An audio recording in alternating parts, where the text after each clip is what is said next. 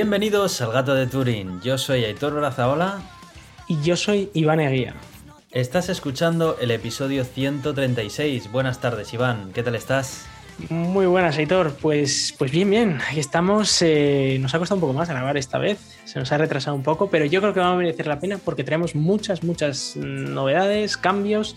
Bueno, algún pequeño cambio y, muchas noticias. Efectivamente, sobre todo porque la última vez eh, no tuvimos problema para empezar a grabar, pero durante la grabación tuvimos un montón de problemas técnicos, así que vamos a esperar que esta vez no sea tan complicada hacer la grabación ni la edición y esperemos que actualicen en los repositorios de Audacity ya la nueva versión, ¿eh? sí, el, problema básico es que parece ser que Audacity 2.4.2 eh, tiene un memory leak brutal y, nada, que, yo tengo 8 GB de RAM más otros 8 de swap y me lo consume en aproximadamente 10 minutos, va metiendo todo en RAM y pum, se carga ahí el sistema entero. Y, nada, esto empezó a pasar desde la, desde la, última actualización, creo yo. Entonces, bueno, hoy estamos grabando con Zoom, así que a ver, esperemos que se oiga bien y esperemos que este problema se solucione próximamente. Yo creo que te están diciendo que aumentes la memoria RAM. Pero en plan. Sí, lo, que pasa es que si queremos grabar un episodio de una hora a ese ratio, necesito como 256 GB de RAM solo para el episodio. Bueno, pues perfecto, ya has hecho el cálculo, ahora solo tienes que comprarlos. Sí, eso es. bueno, bueno. La verdad es que eh, en, el, en la parte de introducción, que solemos hacer alguna recomendación así, y esta vez no hay muchas, yo voy a mencionar una, que es algo a lo que estoy jugando ahora mismo. Ya sabéis que Doom es mi videojuego favorito, más de una vez lo he mencionado aquí, y bueno, pues simplemente decir que ha sacado una nueva expansión, la segunda expansión de, Doom Eternal concretamente, Ancient Hoods. Y nada, pues que estoy todo ludado. ¿Qué quieres que te diga? Entonces hay que, hay que aprovechar que, que, no salen muchas expansiones de este juego y si tienes la edición deluxe o lo que sea, es gratuita. Y si no, pues, pues oye, disfruta de cine, series o cualquier otra cosa que puedes hacer hoy en día. Yo fíjate que soy un jugador mucho más pausado, de tipo estrategia, de tal, tipo Europa Universalis o más Age of Empires. De hecho, estoy expectante a ver si sale el nuevo, nuevo Age of Empires y, ese tipo de juegos, de, estar tranquilo, pensar mucho las cosas y tal, no, no eso de, empezar a matar, pero bueno. En Doom, si piensas, pierdes. tiene que ser todo pa, pa, pa, tiene que ir todo, vamos, es como un baile de la muerte, continuamente. pero sí, sí, eh, una cosa te voy a decir sobre Age of Empires. ¿Cuántas veces le has pagado a Microsoft por el mismo juego?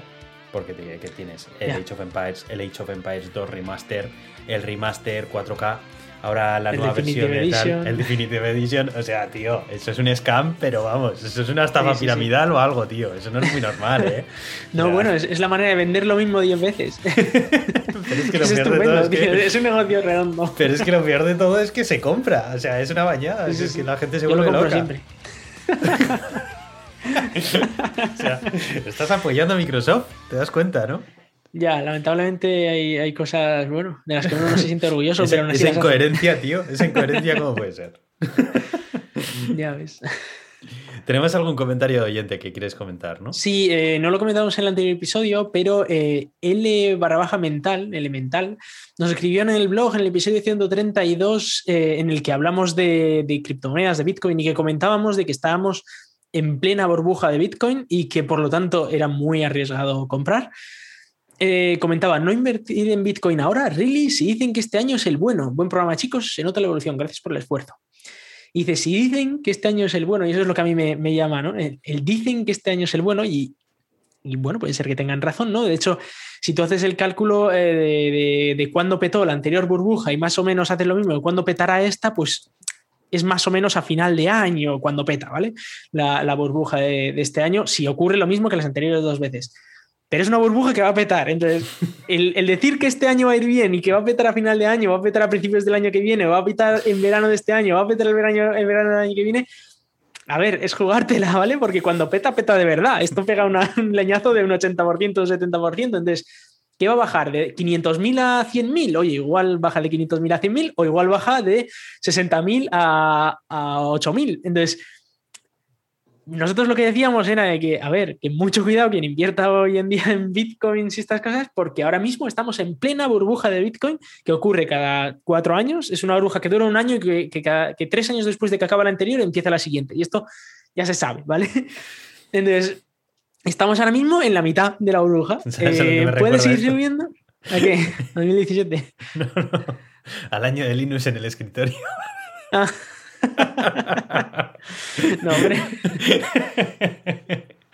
A ver, esto, claro, e, e, efectivamente es lo que dicen, ¿no? Este año es el bueno y, hay muchos indicadores que hacen que este año sea el bueno, de la misma manera que había muchísimos indicadores que hacían que el año 2017 era el bueno. Y fue, el año 2017 fue el bueno, el 2018 fue malísimo, el 2017 fue bueno. Entonces, en si estamos, en si este año buenísimo va a durar hasta final de año, va a durar hasta verano, va a durar hasta el mes que viene solo, o va a durar hasta tal, pues no lo sabemos. Eh, ahora mismo estamos en plena burbuja y va a explotar la burbuja, eso sí que se sabe. Cuando va a explotar como tal, pues eso ya es timing, ¿no? Es saber si llega ese momento. Nosotros lo que decíamos es lo ideal, es esperar a que la burbuja explote y comprar entonces, si estáis pensando en invertir, porque ahora es muy arriesgado. En el momento en el que explota y ya veis que ya se estabiliza a un nivel bajo, ¿no? Eh, que ese nivel bajo igual es más alto que el que tenemos ahora, no, no digo que no, ¿eh? pero, pero una vez explote esa burbuja, entonces es un buen momento para, plantearse invertir para la siguiente burbuja que ocurrirá dentro de tres años. No os preocupéis porque vendrá. o sea, eso es algo que, es matemático y cada vez que hay un halving en, en, la generación de bloques de mm, en la generación de Bitcoin en los bloques, ocurre, ocurre una burbuja. Entonces, bueno, pues oye, es, eh, esperar o oye, si alguno quiere arriesgarse a invertir, pues, cada uno verá lo que hace con su dinero. Pero, pero por eso nosotros lo, comentábamos, ¿no? Bueno, eh, dicho eso, Queremos hacer también otro anuncio relacionado con un colaborador eh, de una startup que está trabajando con nosotros para lograr patrocinadores para el podcast y nos ha pedido que, le hagamos el favor de comentar un poco acerca de la, la, incubadora en la que se encuentra, ¿no? la incubadora de empresas. Y bueno, esta incubadora se llama Demium, es una incubadora en la que nos han pedido que os contemos que apuestan por el talento, que ofrecen un programa de incubación en el que Puedes encontrar cofundadores, desarrollar una idea innovadora que puedes convertir después en una startup. Te ayudan a buscar una idea, validar el modelo de negocio y ellos te facilitan una inversión inicial de hasta 100.000 euros. Eh, dicen que las próximas convocatorias de emprendedores las van a hacer a partir del 16 de abril y están en Madrid, Barcelona, Valencia y Málaga. Puedes encontrar más información sobre ellos en demium.com y te recomendamos que utilices el enlace que hemos puesto en la entrada de nuestro blog. Y quizás tú seas eh, pues un cofundador más de, una startup, si tienes alguna idea o lo que sea, y aquí encuentras el apoyo que necesitas para, llevarlo a cabo. Así que, bueno, eh, mm. queríamos mencionarlo y, ya de paso anunciar también que puede ser que más adelante, dentro de poco, eh, podamos tener algún patrocinador. Veremos a ver por dónde va esto, pero bueno, esa sería un poco la idea. Veremos a ver, elegiríamos también los patrocinadores que pensamos que más relación puede tener con, con nuestro tipo de audiencia, que os resulten interesantes a vosotros, a la par de, de beneficiosos para nosotros, por supuesto. No vamos a anunciar calcetines, porque, bueno, a lo mejor se venden más calcetines de los que nosotros pensamos entre nuestros oyentes, Iván, porque todo el mundo tiene dos pies. Todo el mundo tiene calcetines, efectivamente. Pero bueno, no, esperamos que, sea algo más relacionado con la tecnología y bueno, hasta aquí podemos leer de momento. Pues sí, pues sí. Y también les queremos contar que este eh, sábado 17 y domingo 18 de abril, eh, menos de un mes, vamos a participar en la Maratón Pod, que es, eh, digamos, dos días, bueno, 36 horas de un montón de podcast en directo y del que os dejamos una, curiosa cuña muy, muy graciosa sobre, sobre esta maratón, en que con, con otros muchos podcasts. Que se puede escuchar a continuación. Maratón Pod está en marcha los días 17 y 18 de abril de 2021 tendrá lugar una nueva edición. Compartimos nuestro tiempo y, juntamos, nuestras voces para ofreceros 36 horas de podcast en directo. 36, 36, 36, 36 horas de podcast en directo. Nos podrás seguir a través de nuestra radio online en www.maratonpod.com y en nuestro canal de YouTube. Comunidad Podcast en estado puro. No lo olvides, Maratón Pod 21, 17 y 18 de abril. Te esperamos.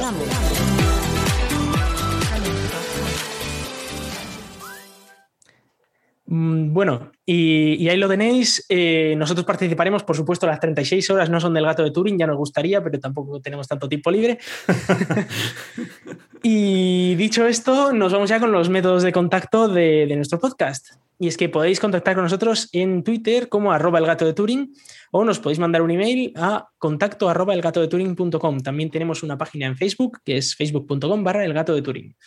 Y eh, como patrocinadores, aparte de los que posiblemente lleguen en el futuro, tenemos a Euska Digital, que es quien nos hostea los audios, eh, donde, donde ponemos nosotros los audios. Y además en Podgiro tenemos unos cuantos entes que nos, nos ayudan mes a mes eh, para poder seguir haciendo el, podcast. Además, estamos en, todos los, los, podcatchers más famosos como Evox, Apple Podcast, Google Podcast, Spotify y un montón de ellos más que, que beben de estas fuentes. Además, salimos en la radio Euska Digital los martes a las 7 de la tarde y pertenecemos a la comunidad de ciencia creativa Estenio, que a su vez pertenece a la Cátedra de Cultura Científica de la Universidad del País Vasco. Yo soy Aitor, arroba cronosnhz en Twitter. Y yo soy Iván, arroba Racican en Twitter. Muy bien, pues vamos con las noticias. Bueno, pues eh, vamos con las noticias. Yo quería hablar de OnePlus porque esta semana ha presentado sus nuevos móviles, sus nuevos buques insignia, eh, que los voy a repasar un poco por encima, y luego el primer reloj de la marca OnePlus. Eh, porque ya hablamos en su día de que había presentado una banda, una de estas bandas deportivas, pero ha presentado ya un reloj, reloj, reloj. Mm, interesante. Cuenta, cuenta. entonces, bueno, sobre los móviles, decir que como suele ser habitual, ha presentado un gama alta y un gama extremadamente alta, ¿vale? Y en esta ocasión lo que se han centrado es en el tema de, las de la fotografía. Eh, se le ha criticado mucho a OnePlus y en general a las marcas asiáticas de que en fotografía pecan un poco de no ser tan buenos, de no tener los mejores sensores, de no tener las mejores calibraciones y esta vez eh, se ha unido, bueno, se ha hecho un, partnership OnePlus con Hazelblad, que además quieren que sea a largo plazo, con tal de conseguir mejores cámaras. Pero, y esto es eh, entre comillas, porque no han cambiado la cámara suya. Lo único que han usado esta vez, eh, para, lo único que han usado esta vez a Hazelblad es para calibrar el color de las cámaras que, que tienen ellos ahora en, en, los OnePlus 9 y 9 Pro. Eh, Hazelblad, como curiosidad, es, eh, son aquellos que pusieron las cámaras que fueron a la Luna en el programa Apolo. Eh, es esa, misma empresa y que ha proporcionado en este caso la calibración de color. No obstante, sí que ha dicho OnePlus que quiere seguir colaborando con ellos y que en el futuro incluso el hardware sea mm, con, con Hazelblad. Han hecho cosas curiosas, ¿no? Como que cuando sacas la foto, pues suena como una Hazelblad y cosas así. Bueno, pero más, allá de eso, ¿vale? Las cámaras son cámaras buenas, pero a ver, tienen que 50 y 48 megapíxeles, eh, bueno, cámaras sí, por lo Que estoy leyendo además son sensores Sony que, sí, son sensores, además tienen sensores exclusivos también eh, de Sony que solo los fabrica para OnePlus. Entonces, las cámaras son mejores claramente y han invertido mucho en, en, esas cámaras. Lo que pasa es que no es una cámara Hazelblad. O sea, eh, solo ha hecho la calibración de color eh, Hazelblad. Bueno, que no es poco, ¿eh? porque muchas veces una buena cámara, una buena lente se, ve empañada precisamente por una mala calibración de color. Eso ocurre bastante más habitual de lo que parece. Sí, y, dicho eso, bueno, han mejorado muchísimo, han, estado sacando fotos en, situaciones complejas, como poca luz, como mucho rango dinámico y así. Se ve que claramente los colores han, mejorado mucho con respecto a, las cámaras anteriores de, de, OnePlus. No obstante, yo de OnePlus solo pedía dos cosas. Yo pedía que me dejaran cargar el móvil de manera inalámbrica en el coche y pedía que me dejaran usar una tarjeta SIM electrónica y SIM de estas, ¿no? Sí. Y bueno, lo de la carga inalámbrica sí que viene en el OnePlus 9 Pro, pero gastarme mil pavos en un móvil, pues ahora mismo no es algo que me plantee. Y, del otro ni se le oye, o sea, lo de la, la eSIM pues no, no existe. Con lo cual, para dos cosas que yo quería, pues me han puesto una cámara mejor. Digo, para cuatro fotos que le saco yo a mi perro al, mes, tampoco es que yo necesite aquí una cámara que sea una maravilla. Pero de verdad no necesitas una, una cámara para todos tus viajes tan frecuentes a lo largo de todo el mundo. Sí, ¿verdad? Como por ejemplo cuando voy de aquí hasta el baño y del baño hasta aquí. Y, luego por las tardes cuando salgo un ratito antes de mi toque de queda, que ahora nos lo han retrasado a las 7 y entonces ya, buah, movidón. Podemos salir hasta las 7 y no tengo que salir a toda leche después del trabajo, ir a comprar porque nos cerraban todo un cuarto de hora después de salir del trabajo. en fin. Eh, de lo que sí que quiero hablar es del OnePlus Watch. Porque eso ya sí que, sí que cambia un poco la notoriedad. Porque, un poco por cerrar el tema de, de los teléfonos. Por lo que veo, los teléfonos son un poco una evolución un poco continuista de los anteriores, imponiendo mayor hincapié únicamente en la cámara, por lo que veo, o destacan por alguna otra cosa más. No, eh, básicamente eso, para los que sean muy gamers, eh, en fin, yo honestamente no entiendo a la gente que juega con un, móvil en plan competitivo, ¿vale? más allá de, yo qué sé, de algún sudoku o alguna cosa así, no, no me entra en la cabeza. Pero bueno, para aquellos que juegan al PUBG, creo que se llamaba, no sé cómo es esa movida, bueno, el caso es que por lo visto necesitan estos móviles de 12 GB de RAM y una potencia de cálculo brutal, pues porque, porque es así la vida.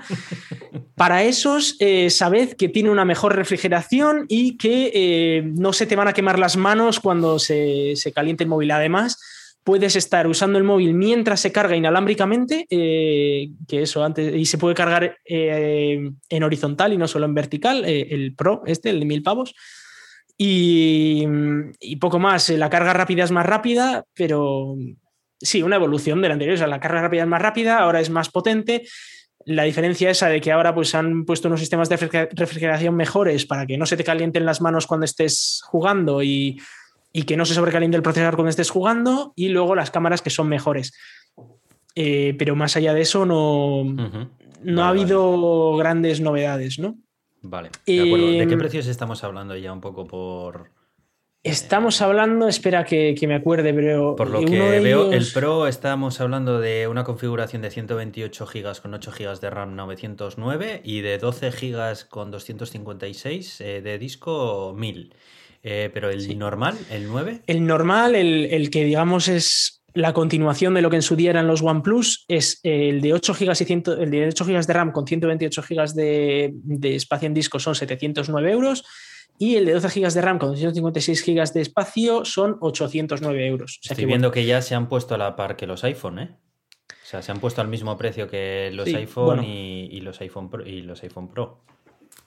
Sobre todo los Pro, sí. bueno, sí, están, están compitiendo, digamos, en lo mismo, pero, pero honestamente yo no creo que están a la altura de un iPhone como para venderlo al mismo precio. Pero bueno. pero bueno, ellos eh, deben de pensar que sí, porque se han puesto cara a cara, ya te digo. O sea, este es el mismo. En realidad han, ha cambiado la estrategia OnePlus, la cambió el año pasado. Eh, ya, ya salió, de hecho, ha salido hablando el CEO eh, sobre el tema y es que. este, ¿no? Que se sí, o sea, Siempre sale hablando de Antes. Antes OnePlus se, se dedicaba a sacar un terminal muy bueno por un precio muy ajustado y han dicho que no, que ahora ya sacan un terminal por cada gama, digamos, bueno, tienen ahora un par de gamas muy bajas, una gama media, una gama alta y luego una gama top de estas, eh, que es el Pro, ¿no? Y, y, los precios pues andan parecido que el resto, ofrecen un poco menos de personalización que el resto, pero ya lo que era antes el Oxygen OS, que era prácticamente Android open source, que era prácticamente Android básico, ya con esta versión del 11 ya no es tan básico, le han metido más capas de personalización. Y, en general yo lo que estoy viendo es que, bueno, que, ya está empezando a ser una marca más y no, eres, no es esa marca que decías, que de hecho él mismo lo vendía como eh, el Apple de Android. Y yo esa que molaba porque era, esa idea. un poco la identidad, que está perdiendo un poco la identidad con la que se hizo famoso. Pero bueno, ahora ya lo ves, lo comparas con Realme, con Oppo, con Xiaomi y dices, bueno, sí, tiene, es mejor todavía, pero ya no es algo que digas, vale, es que es, otro nivel, no, es ahora sin más. Antes tenías unos terminales muy buenos por muy buen precio, ahora, bueno, depende de lo que quieras, pero, pero en fin, eh, por ejemplo, el Nord, que es este que sacaron a un precio razonable, Está muy bien para mucha gente, eh, a 400 pavos, pero las cámaras, por ejemplo, son bastante flojas y así. Entonces, bueno.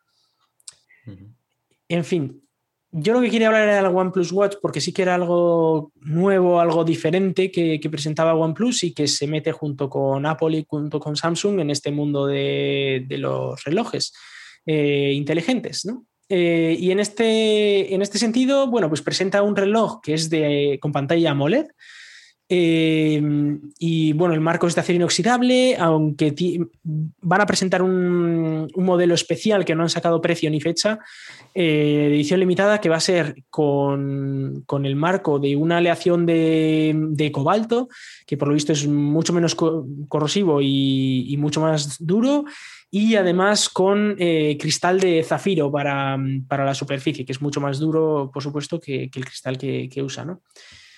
Eh, en sí, cosas interesantes que tiene este, este reloj es que tiene hasta dos semanas de batería, lo cual es una muy buena noticia. A mí que eso de cargarlo todos los días me parece que es un no-go, clarísimo.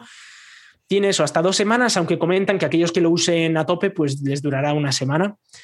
Y eh, dice que con 20 minutos de carga te da para una semana de uso, lo cual pues está también bastante bien.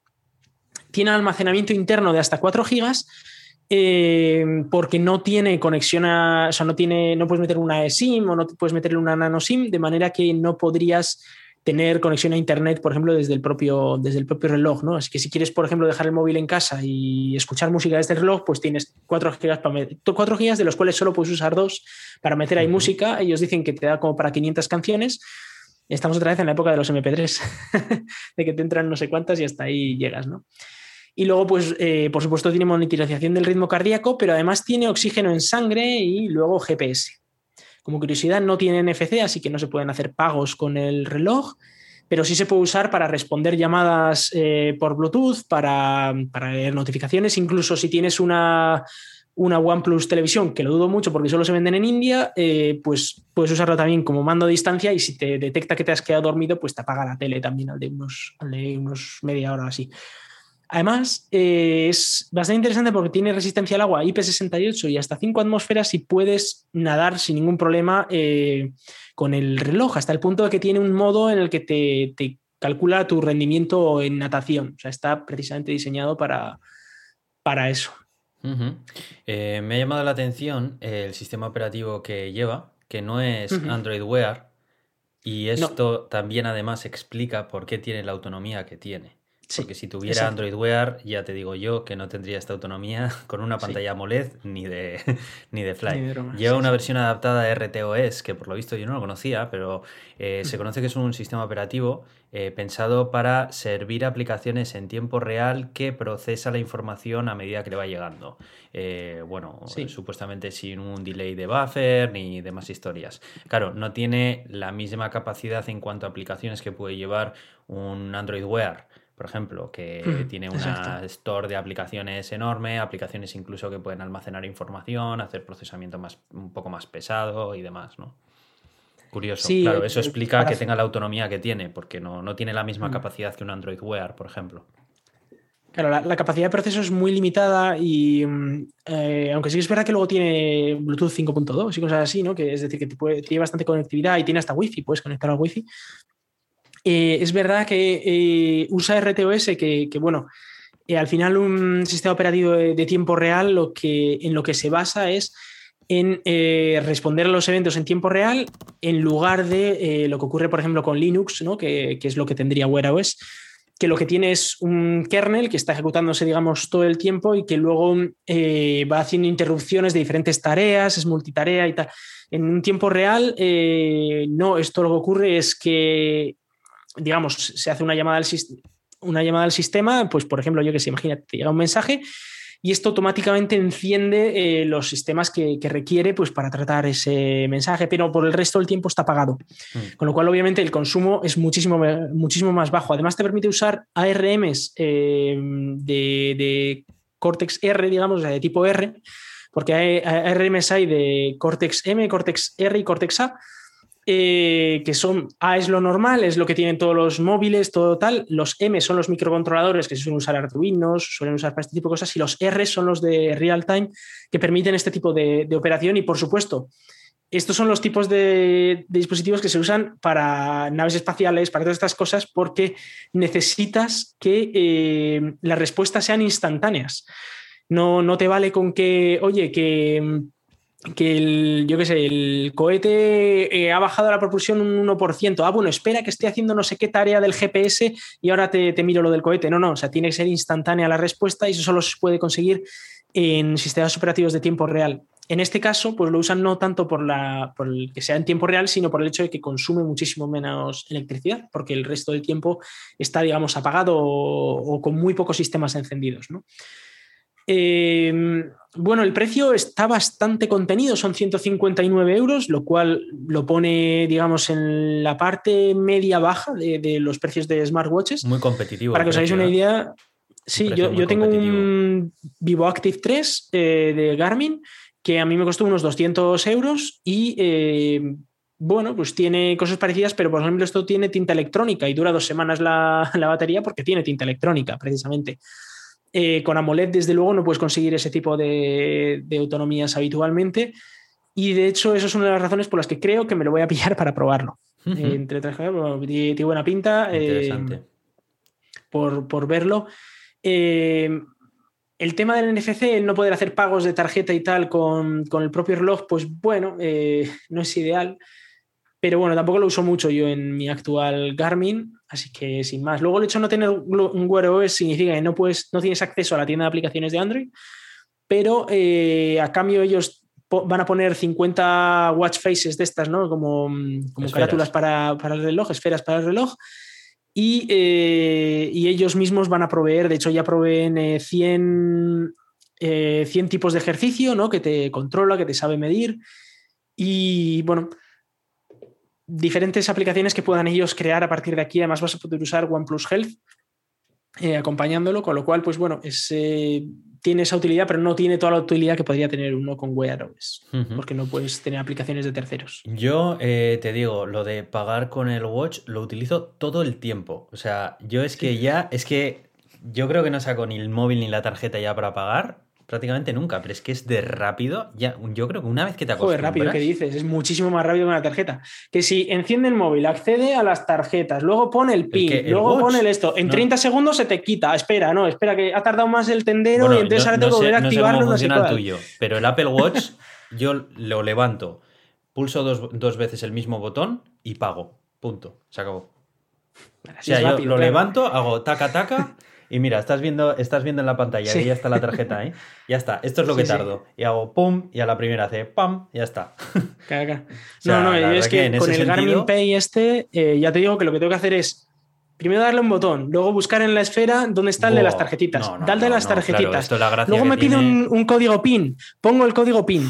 Entonces me, desbloquea la tarjeta. Puedo elegir la tarjeta que quiero, bueno, pero me desbloquea la por defecto. Tengo 30 segundos para pagar. Si en 30 segundos no he pagado, se bloquea. Ahora vuelve a darle la tarjeta, vuelve a poner el PIN, vuelve a tal. Hombre, pero ¿cómo te vas a acostumbrar a usarlo si tienes que hacer todo eso, tío? No, eso tiene que ser algo. Tiene que ser algo rapidísimo. O sea, en ese sentido, Apple Pay lo tiene súper bien montado. O sea, el hecho de que tengas tú el, el reloj puesto en la muñeca hace que esté desbloqueado. En el momento en el que te lo quitas, deja de estarlo. Pero mientras está desbloqueado y lo tienes en la muñeca, tú le das dos veces a ese botón, pones el reloj y pagas. Y no tienes que andar con buscando en menú. ¿Tienes que desbloquearlo una vez cuando te lo pones en la muñeca o no? Sí. Vale. O, simplemente no, muchas veces ni siquiera lo desbloqueo con el móvil, o sea, con el reloj, sino que eh, tú la primera vez que desbloqueas el iPhone, con tu cara, si tienes Face ID, automáticamente también se desbloquea el, reloj si lo llevas puesto. O sea, por, ah. cercanía tienes que tenerlo puesto y en, ese caso ya tal. Que estoy esperando como agua de mayo la siguiente actualización de iOS que va a hacer que mm, pueda desbloquear el iPhone con el reconocimiento facial llevando la mascarilla siempre y cuando lleves un Apple Watch puesto ya desbloqueado. O sea, porque no veas tú qué coñazo durante toda la maldita pandemia poniendo el código numérico cada vez que lo quería desbloquear y era como maldita sea el día que quitaron la huella dactilar. Cosas de esas con la huella. No, no, no, no. Eh, mi modelo ya traía, fíjate tú, si soy, si soy cenizo, que me compré por primera vez un móvil con desbloqueo facial, una tecnología súper innovadora, no sé qué, justo antes de que estallara una pandemia y todos nos tuviéramos que poner en la cara una mascarilla. ¿Qué te parece, Iván? Y yo todo contento encima. Sí, sí. que no paso, un medio De la huella, paso de la huella dactilar. A partir de ahora, esto es como magia. Desbloquea el teléfono directamente solo con mirar. No tiene huella dactilar el teléfono ese. No, no, no tiene. es que eh, con el mío, por ejemplo, yo también puedo usar lo del Face ID, eso, ¿no? El equivalente de Android. Pero claro, luego tengo la huella dactilar si quiero también. Y luego el pin, por supuesto. No. Así que he tenido que poner el pin ya, es que vamos, va. Pero bueno, parece ser que ya lo, van a solucionar. Esperemos que lo saquen ya, porque se han tirado, se han tirado un buen rato ¿eh? para sacarlo. O sea, en fin. Sí. Bueno, no es pues fácil ¿eh? hacer una identificación con, mascarilla. Si tienes. Eh, si finalmente lo coges, sería muy interesante que nos cuentes tu experiencia. Sí, sí. Porque creo que hasta ahora no hay ningún otro dispositivo eh, de, electrónica de consumo que utilice un sistema operativo de RTOS, lo cual me llama la atención. Ya, no lo sé. Eh, tengo dudas acerca de sus em, capacidades y así que por eso ya que lo pruebas, pues, pues nos cuentas a ver qué tal. Sí, como curiosidad, sale para finales de abril, para el 26 de abril creo que sale.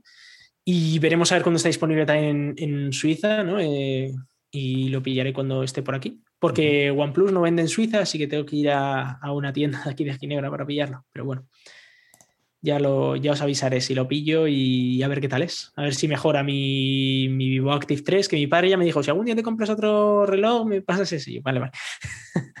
Ah, el Vivo Active este no, no, claro, este era el Garmin. Es que me acuerdo de la Fitbit. Este sí, bueno, aquel me lo pillé y aquello fue nefasto. O sea, aquello fue un desastre. Es verdad que muy barato, ¿eh? Un, reloj inteligente por, por, 45 euros o algo así. Muy inteligente tampoco era, ¿eh? Tampoco era. 45 y eso que lo cogí en la versión europea porque la versión china valía 20 y dije, no, no, yo voy a pagar mis impuestos europeos y me, y me pago los 40 pavos. Y, en fin. Da cosa de juguete, de plasticucho malo que, que no tiraba ni para Dios. Pero también te digo, por 40 pavos te puedes ya, que tampoco te puedes poner muy exquisito. No. Pero bueno, luego me cogí este y este, este ha estado bien. O sea, este lo que, lo que ha estado durando está bien y todavía lo uso y y bueno, han salido, han sacado ya el Vivo Active 4, creo, y no sé si el 5 ya. O sea que bueno, que, es una marca que, que, sigue adelante y es posible que los nuevos dispositivos de, Garmin estén muy bien. También es verdad que esto tiene como no sé cuántos modos de hacer ejercicio, GPS y no sé cuál. Digo, a ver, para estar aquí sentado en, el asiento viendo, viendo el código y tal. La persona más, más, más deportista del mundo, Iván. Que fíjate que esta, esta pandemia algún día me ha dado por salir un poco a correr, pero algún día digo tres días, creo, en, el año pasado. Entonces, claro, ya dije, bueno, esto tengo que probar GPS, no sé cuál, el ritmo cardíaco, no sé cuál, y por supuesto, pues iba muy bien. Pero claro, ya mirando que si mi cambio de altitud, que había cambiado 20 metros, claro, porque para hacerme 50, o sea, 500 metros corriendo, pues tampoco que yo tenía aquí para. Entonces, a ver, pues no, no es que de el Garmin yo creo que lo estoy infrautilizando, tal y como está, porque claro, eh, eh, salían ahí, yo veía los vídeos promocionales en plan de sí, con esto te subes al Himalaya y no sé qué, y te calcula la altitud y no sé cuál. Digo, joder, es que lo estoy infrautilizando definitivamente, porque lo he usado para probar esquiando, sí, esquiando sí que lo he probado y, y mola y tal, te dice cómo has hecho las bajadas, cuántas calorías has usado, tal, y está guay pero luego siempre se me olvidaba apagarlo, que si decirle que empezaba, decirle, venga, ahora voy a bajar y con los guantes y tal, la nieve. En fin, que, que, lo que es utilizarlo para lo que se usa esto, lo he usado creo que seis o siete veces en los dos años y medio o tres. Y el resto del tiempo, pues lo he usado básicamente pues que si, para que me mida un poco el ritmo cardíaco, que me avise si me está dando un ataque y cosas de esas, pero, pero poco más. Mirar un poco el estrés, eh, bueno, pues ver un poco las calorías que hago, pues para tampoco comerme un chule toda la semana. Que da igual, porque si se te presenta la oportunidad te lo vas a comer igualmente, ambos lo sabemos. Sí, pero como no se me presenta, Hitor, pues acabo comiendo que si el pescadito y la ensaladita, pues, ¿qué vamos a hacer? No, pero es verdad que estos productos aspiracionales utilizan el marketing enfocado a eso. Por ejemplo, eh, los magos de esto son los de la GoPro. Bueno, mm. tú entras ahí en la página de GoPro y ves ahí un tío surfeando una ola más grande que tu casa, tirándose directamente en caída libre desde lo alto de una montaña, tal. Y de repente dices, Buah, pero esto, pero ¿qué tipo de personas se comprarán esto, chaval? Pues si tienen que ser deportistas de élite, gente, ¿sabes? Que de estos que se corren maratones y, y Ironman y movidas, ¿sabes? Y de repente empiezas a ver gente de tu alrededor que jamás en tu vida te les habrías imaginado corriendo durante 100 metros seguidos con una GoPro. dices, eh, esto, este tipo de marketing, desde luego que otra cosa no, pero funcionar, funciona, ¿eh? O sea, que luego va a estar la cámara en un cajón, excepto un mes al año que te vayas de vacaciones a la playa para grabar debajo del agua, seguro. Pero vamos, que, que funcionar, pero que ya te la han vendido, ¿eh?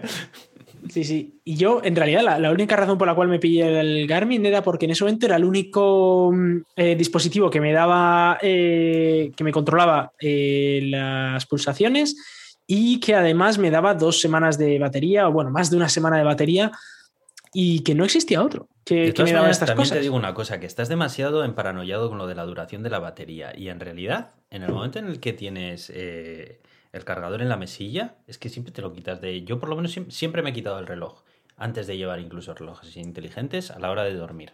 Cuando me claro, pero la gracia de esto es no quitártelo para que te mide el sueño. Sí, eso es verdad, que no lo, no lo, tienes si te lo quitas. Pero la verdad es que, no sé, para mí, a mí, por ejemplo, el servicio que me hace durante todo el día ya merece la pena como para no necesitar lo de la pues eso que te, me monitoriza el sueño pero entiendo ¿eh? que, te interese es que a mí una de las cosas que me interesa es también el tema de la monitorización a ver si obviamente si pudiera elegir entre no tener que cargarlo en dos meses obviamente lo, lo, lo, lo pediría no Pero vamos, que a, mí no me parece un impedimento tan grande. O sea, quitarme el reloj por la noche para cargarlo y todas las mañanas salir con la batería llena. Si a cambio lo que me da durante el día me resulta lo suficientemente beneficioso, no, no me importa tanto.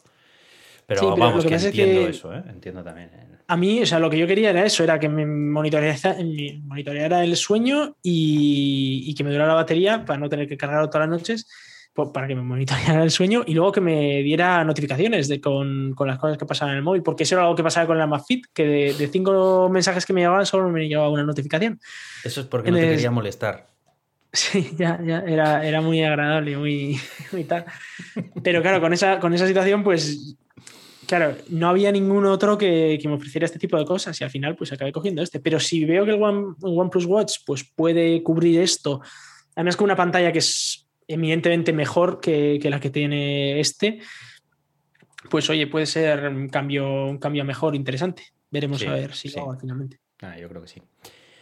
Bueno, eh, vamos a ir pasando para hablar acerca de Microsoft. Microsoft que últimamente está con la chequera que no, para, eh, que lleva unos años en los que no para de adquirir nuevas empresas y parece ser que está pensando en adquirir la empresa Discord, que crea la aplicación tan popular de eh, chat y de chat de voz y demás entre gamers.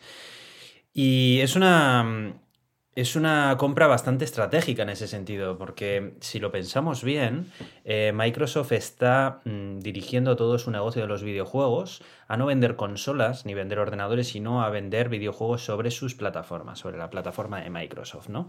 Y hasta ahora una de las cosas que siempre han ganado las consolas eh, suele ser eh, la integración que tienen con un chat en el que tú puedes tener amigos y dentro de la propia aplicación de la consola puedas tener allí eh, los, los chats de voz con los que juegas y demás. En PC siempre te has tenido que buscar un poco más la vida porque las soluciones oficiales del sistema operativo pues, pues ya sabemos que utilizar Skype, por ejemplo, para jugar a videojuegos con tus amigos, pues lo puedes hacer. Pero existen alternativas muchísimo más convenientes, más pensadas para utilizarlas con un videojuego, como por ejemplo es Discord, que se integra con el videojuego mm, poniéndote un overlay de la información de quiénes están en el chat en ese momento, quién está hablando. Em, nivelarte un poco el audio del videojuego y demás. Una serie de funcionalidades que te aporta Discord, por ejemplo, que no te aporta una herramienta más generalista de videoconferencias como puede ser Skype, ¿no? Entonces, parece ser que Microsoft está pensando en gastarse alrededor de 10 billones de dólares en la adquisición de 10 Discord. millones. 10 mil millones, ¿no? Eh, billones, he dicho con B. Con B. Sí, eso es en Estados Unidos, pero en siempre, Mira, siempre me agradezco que me corrijas porque siempre he tenido un follón con esto, con los billones americanos y demás, que, nunca me ha aclarado. Bueno, en cualquier caso, estamos hablando de una cantidad de dinero bestial. Em, Para ponerlo en comparación, eh, Nvidia compró ARM por 40.000 millones. Entonces, esto sería cuatro veces menos que ARM entero. Por una aplicación de Electron, ¿eh? Ahí tienes. Hecha con Electron. Eh, bueno, bueno, que tiene Rust, ¿eh? que los servidores están montados en Rust. Sí, vale, Ojo, cuidado. Discord a mí siempre me ha ¿eh? recordado al, al hermano al hermano macarría gamer de Slack. Porque la interfaz y el funcionamiento es tan similar a Slack, eh, la organización en cuanto a canales, el, funcionamiento de la aplicación y demás, que siempre me ha, recordado un poco a, eso, al, hermano gamer de, de Slack. De cualquier modo, Mm, a mí me parece que es una buena idea. Creo que a Discord le, coloca dentro de un ecosistema bastante potente. Pero por otro lado también es lo que siempre solemos comentar aquí, ¿no? Que parece ser que ya la innovación acaba siempre cayendo dentro de los grandísimos sacos de las grandes empresas tecnológicas. Y bueno, pues eh, es difícil que empresas que ofrecen un producto muy útil... Bueno, oligopolio acabe teniendo un futuro ventajoso dentro del ecosistema ¿no? y no sea adquirido por alguna de las grandes empresas. En este caso, bueno, pues yo creo que tiene mucho sentido que Microsoft se haga con Discord porque no tiene una herramienta de, chat de voz para videojuegos muy adecuada. Pero bueno, pues, pues ahí, queda, ahí queda eso. Como, como, curiosidad, no se descarga todavía que Discord mande un poco el carajo a Microsoft y salga bolsa. No lo, lo cual, pues podría ser, bueno, no sé si lo hará o no, pero ha, habido rumores de que puede que lo haga. En cualquier caso, eh, es llamativo porque yo, eh, cuando has hablado de lo de Slack, es que eh, es muy gracioso porque yo Discord solo lo conocía porque era un producto que tenía servidores en Rust y que era el, sistema de chat que nosotros usábamos en la comunidad open source, open source de Rust para hablar entre nosotros. Y luego, cuando dijeron, ah, esto también sirve para videojuegos, dije, ah, pues no te habías fijado, tío, que el icono pero Yo no sabía que esto se usaba para videojuegos. Yo solo lo he usado para hacer chats de, código, tío. Pero tú te has fijado en el icono. Pero tú te has fijado en el icono. ¿No te recuerda un bando de videojuegos? A un mando de una consola. sí tiene un aire, sí, es verdad. claro, con los dos botones y. Claro, claro. bueno, a todos nuestros oyentes estáis eh, presenciando el descubrimiento de Iván de Discord como herramienta para jugar a videojuegos, para hablar con tus compañeros. Yo pensaba que esto solo servía para programadores, de verdad te digo. y, cuando, y de hecho, cuando eh, leí la noticia de Microsoft va a comprar Discord, dije, ah, para integrarlo con GitHub, claro. Yo lo pensé así, tal cual. Mira, más de uno ahora se estará partiendo la caja según nos está escuchando.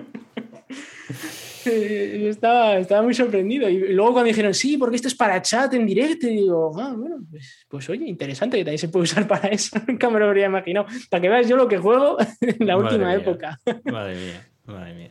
Si hubieras estado en las últimas Euskal, probablemente lo, habrías utilizado también. ¿Ves? Sí, quería ir el año pasado y mira lo que pasó. Fue una pandemia que me lo impidió. Madre mía.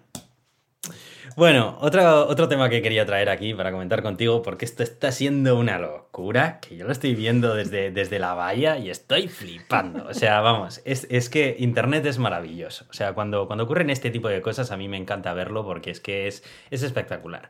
¿De qué estoy hablando? Bueno, estoy hablando de las NFTs. ¿Qué son las NFTs? Si no has leído nada acerca de NFTs en tus redes sociales ni nada, ahora mismo te lo vamos a contar. Una NFT básicamente es un non-fungible token.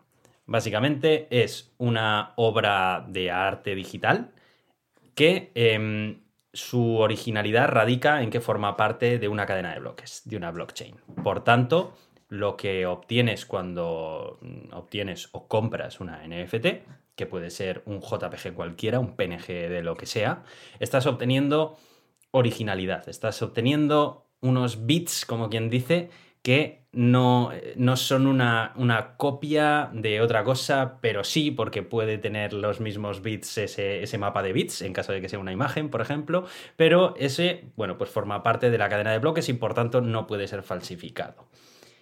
Bueno, hasta aquí Bien, no sé si quieres añadir o, pulir un poco la definición que he sí, igual ha sido al un poco final, al final la, idea que viene detrás de esto es eh, sobre las cadenas de propiedad de, las cosas. ¿no? Em, todo esto vino de, unos, en su día, de unos eh, aborígenes que no me acuerdo de dónde eran, pero de, alguna parte del mundo, obviamente, porque estos no eran. El caso es que eh, el poder que tenía esta gente, el, el, poder que tenía, digamos, una persona dentro de ese club de aborígenes dependía de unas ruedas de piedra gigantescas que eh, el problema que era ahí era que si tú vendías esa rueda, eh, nadie iba a estar copiándote la rueda porque era un bicharrajo de, yo qué sé, de 100 toneladas, movida así. Entonces, claro, a nadie se le ocurría montar otra piedra igual que la tuya, porque para copiarte, ¿vale? Y para tener el mismo dinero, porque era un gasto de recursos tan bestia crear esa piedra que no tenía sentido, ¿no? entonces, la idea era que si tú querías, yo qué sé, eh, conseguir pues eh, comprar muchísimo material de algo, lo que sea, pues tú eras capaz de, mover esa piedra a otro poblado y, vendérsela al otro. Llegó un punto en el que eso no era viable porque era muy costoso. Digo, si yo voy a comprar una cosa, no sé qué, voy a andar moviendo una piedra de 100 toneladas, es una locura. Entonces lo que decidieron hacer era simplemente registrar quién era el propietario de la piedra. ¿Vale? Y el que era el propietario de la piedra era el que tenía el poder para comprar lo que fuera, ¿vale? Y luego, por supuesto, se empezaron a acuñar eh, trozos más pequeños de la piedra y tal. Y así es como más o menos eh, se creó un sistema monetario. Porque al final es eso, ¿no? Es decir, mira, eh, ¿quién es el propietario de esa piedra? Es, es fulanito. ¿Y por qué? Pues porque lo pone aquí apuntado. Vale. Y luego, si ese fulanito le vende la piedra a otro, pues en otro sitio se apunta. La piedra es de no sé cuál, pero la piedra siempre se queda en el mismo sitio, porque al final mover eso es una locura. Entonces, la idea de esto es que tú puedes ser propietario de una obra de arte, ¿vale? De, vamos a decir, un cuadro, el cuadro de la Mona Lisa, y si eres propietario porque está en tu casa, ¿vale? Entonces, e, es, por eso eres propietario. Pero si el, cuadro está en el museo, la única manera de saber que tú eres el propietario es porque tú apareces en un registro como el propietario. Hmm. Pero claro, puede venir otro y falsificar ese registro y decir, no, no, el propietario soy yo.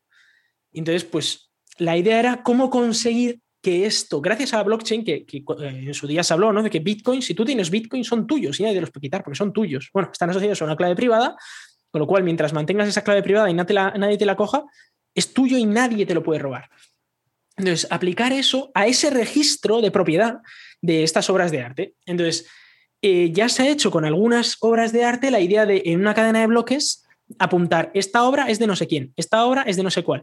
El primero que la registra en la cadena de bloques es el original y luego ese pues puede transferirlo de uno a otro, claro, cualquier otro toque, otro token. ¿Qué es lo que pasa? Que esto llegado al siguiente nivel y es decir, ¿por qué no vamos a eh, poner propiedad sobre cosas que se pueden copiar? Como por ejemplo texto o, imágenes o cosas así que haces control C, control V y tienes tu imagen. Vale. Pero ¿quién es el que tiene el registro de la propiedad original sobre esa imagen? Y aquí es donde puedes poner tú una cadena de bloques que diga, esta foto es de no sé quién. ¿Por qué? En esta cadena de bloques es de no sé quién, porque en otra cadena de bloques es igual es de otro tío, ¿vale? Pero, pero en esta cadena de bloques es de no sé cuál. Y, y, luego, pues eso lo puedes vender a otro. A nadie le prohíbe coger la misma imagen y decir, pues hago otro token que dice que es mía. Ya, pero el que primero se registró es el original y, y se ha quedado todo el mundo de acuerdo en que ese es el original. Esto llega hasta el nivel estúpido de eh, vender un tweet, el primer tweet de la historia de Twitter, eh, eh, que fue creado por Jack Dorsey, el actual CEO de Twitter, en el que decía algo así como, hola, ¿qué tal? Estoy probando Twitter. Y ese tweet, que fue el primero de la historia, se ha vendido por 2 millones de dólares a una persona que ahora es el propietario de ese tweet. Ahora, ese tweet lo puede borrar Jack Dorsey en cualquier momento si quiere en Twitter. Y entonces, pues el otro solo se queda con el, registro de propiedad de un tweet que existió en su día, que ya no existe, pero que, efectivamente pues existió. Entonces, y, lo mismo, puedes hacer una foto, puedes hacer eh, código, puedes poner se ha vendido Un, GIF de Nyan Cat por 560 mil dólares. Sí. Claro, claro, pero ahora esa persona es el propietario de ese GIF de Nyan Cat, que, luego pero que por menos que eso yo tengo una casa nueva, ¿sabes? Sí, sí, claro, claro. Bueno, estamos hablando de.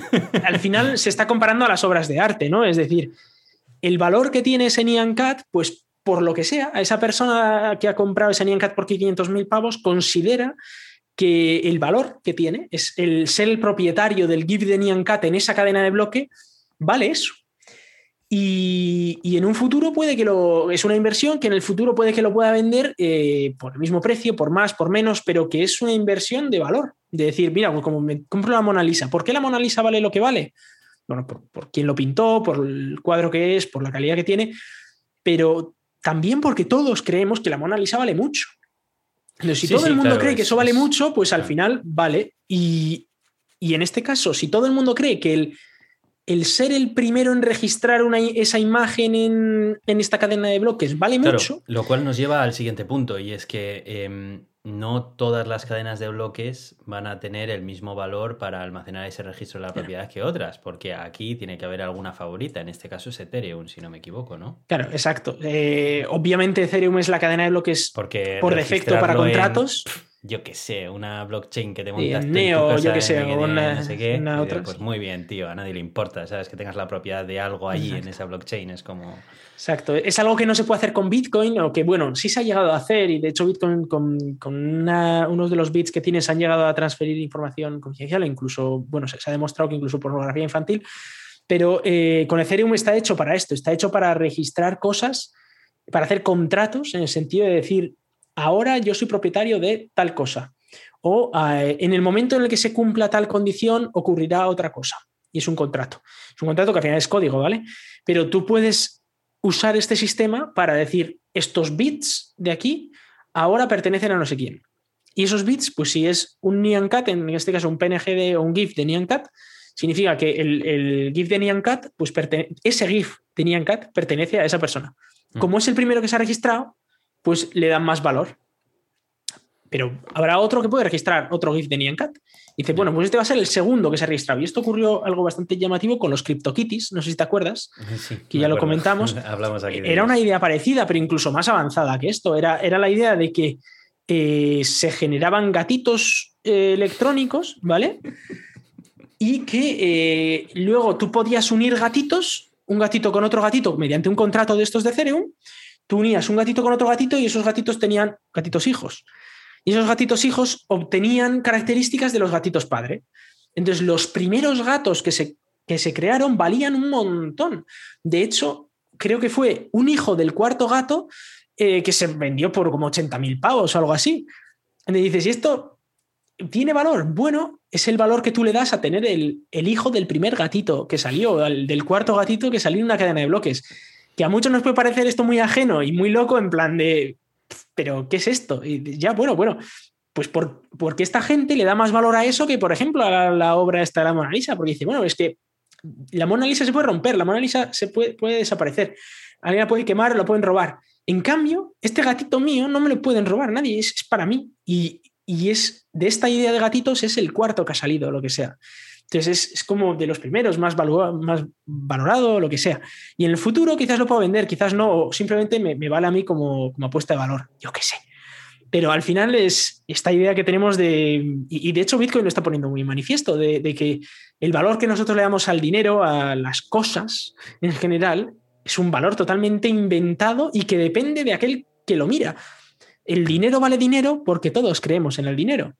En el momento en el que la gente dejara de creer en el dinero, eso no vale nada. En el momento en el que ese dinero no es accesible o no es útil, deja de valer también. Mm. Entonces, eh, ¿el oro por qué vale el oro? Lo que vale. Ahora no sé cuánto está, 1.500 pavos o 1.400 pavos una onza de oro. ¿Por qué? Eh, ¿Para qué sirve ese oro? o sea, no te sirve de nada. Hay gente que compra oro y lo tiene en una caja fuerte en el banco o lo que sea. ¿Y, y para qué? Eh, ¿Por qué tiene ese valor el oro? Pues porque todos creemos que tiene ese valor el oro. Y entonces, eh, ¿vale eso o no vale eso? Y porque hay una cantidad finita de oro también. Una cantidad finita, los, gatos son finitos, eso es. Tú no puedes eh, crear el primer GIF de Nyan Cat que se ha registrado en Ethereum, tú no lo puedes duplicar, porque es el primero y ese es el mismo y siempre va a ser el mismo. Entonces eso siempre, siempre quedará ahí como que es el único que existe que ha sido el primero y el oficial en registrarse, digamos. Mm. O el tweet de Jack Dorsey, fue eh, el propio Jack Dorsey quien lo vendió. Entonces, el hecho de que haya sido él mismo personalmente el que haya vendido el tweet y que él lo registre, le da ese valor añadido y decir, es que este. estoy seguro de que Jack lo hizo por pura diversión. O sea, no por sí, sí, seguro que sí, seguro que sí. Tiene que dar igual la pasta ya. dos millones no son nada para ese hombre. Diría, esto es pura diversión, ¿sabes? Sin más, a ver si funciona. Y funcionó, vaya si funcionó. Lo que está ocurriendo también es que está trayendo un montón de scammers porque está viendo algunas páginas web que están sirviendo de, vendedor, de, de sitios de venta de obras de arte digitales, de estos NFTs y claro, aquí la gracia también está en comprárselo al artista original, ¿no? Lo que está empezando a ocurrir es que se han dado casos ya de artistas que han sido suplantados en estas páginas web, incluso han logrado sobrepasar todos los controles de verificación de que son los artistas originales, em, engañando a las páginas web y bueno, pues eh, no sabemos muy bien cómo, pero de alguna manera haciéndole creer a la página web que el artista eh, que, que dice ser realmente es una persona cualquiera que va a poner ahí cualquier imagen y bueno, pues va a pedir el dinero en, cripto, en criptomonedas a cambio.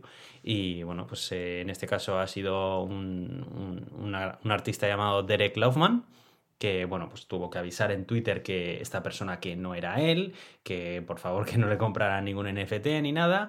Y bueno, después pues la plataforma que en este caso se llama Rarible, pues ya eh, le, eliminaron la cuenta al scammer y demás, y bueno, lo solucionaron. Pero claro, eh, ¿cómo demuestras que si, yo copio y pego un JPG de este artista y me hago pasar por él en una plataforma donde se vende esto, pues es que es muy difícil, ¿no? Eh, tal, tú vas a registrar en la cadena de bloques un JPG como original cuando yo te lo he copiado y te lo he vendido después, ¿sabes? La verdad es que. Tenemos que vender a Hitor los, los episodios del gato de Turing, a ver cuánto nos dan por ahí. Ya, ¿te imaginas? Una subasta. el episodio cero, ese tiene que valer, ese fue el primero. Y ese fijo que no está en Ethereum. Espérate algunos que missing que hemos tenido. Algunos. el missing, el 26 aquel que, que, no fue fácil de encontrar. ¿eh? Sí, sí, sí. Hay alguno por ahí que, que puede valer mucho dinero. En fin, muy loco, muy loco todo esto. Pero bueno, es un tema que a nosotros nos gusta bastante en este podcast, por eso quería traerlo. Sí, sí, sí, sí. Bueno, pues em, yo quería traer una noticia de eh, Volkswagen porque eh, resulta que esta empresa ha dicho que va a apostar por coches eléctricos. Y lo ha dicho muy seriamente, o sea, ha cambiado toda su estrategia, ha dicho que se va a cargar todos los sistemas de propulsión em, por, combustión eh, bastante pronto, no sé si habla de 2030, me parece que ya no van a sacar ningún coche con, combustión y a partir de 2025 no va a haber ninguna innovación, es decir, que van a, todos los que salgan de 2025 a 2030 van a ser legacies, digamos, eh, y que ya no van a invertir más en combustión y van a dedicarlo directamente a eh, aumentar su producción eléctrica y a cambiar toda su gama por coches eléctricos. Esto, por supuesto, ha venido del cambio, del cambio de toda la directiva, porque echaron a todos los directivos de, Volkswagen cuando se montó aquello del Dieselgate, que aquí ya lo hablamos, eh, estaban falsificando emisiones, luego intentaron intoxicar a monos, intentaron intoxicar personas, bueno, montaron la de Dios.